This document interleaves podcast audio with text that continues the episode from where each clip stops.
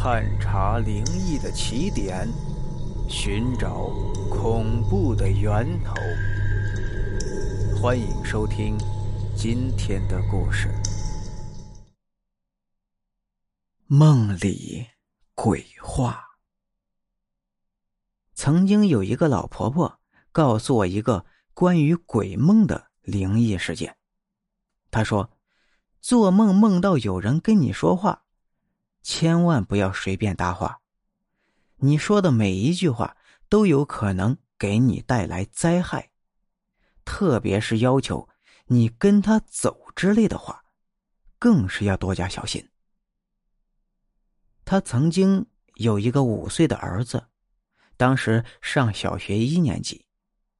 有一天放学以后，他去村边的小河里摸鱼，不小心被河水冲走了。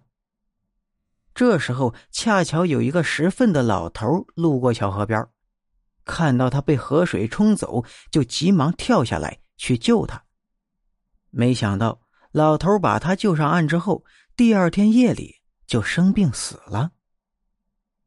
又过了几天，有一天半夜里，他听到小儿子在说梦话，他听了一会儿，也没有听懂儿子到底在说些什么。到了天亮以后，他就问儿子：“儿子，你昨天夜里做梦在和谁说话呢？”儿子回答：“跟爷爷。”他又问：“是哪个爷爷？”“是救我的那个拾粪的爷爷。”他开始预感不妙，紧张起来。他在梦里和你说些什么话呢？儿子笑着说：“ 哼，爷爷告诉我他在河里寂寞了。”要我去陪他呢。听到儿子的话，他知道那个死去的老头去儿子的梦里找儿子了，立刻就担心的问：“儿子，你答应他没？”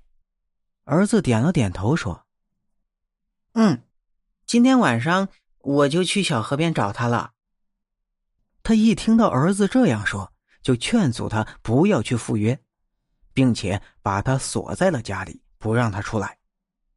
没想到的是，天黑以后，他儿子跳墙跑了。等到他找到儿子的时候，他儿子已经淹死在了村边的小河里。从此以后，他的精神就失常了，逢人就告诉他们，千万不要在梦里答应鬼话。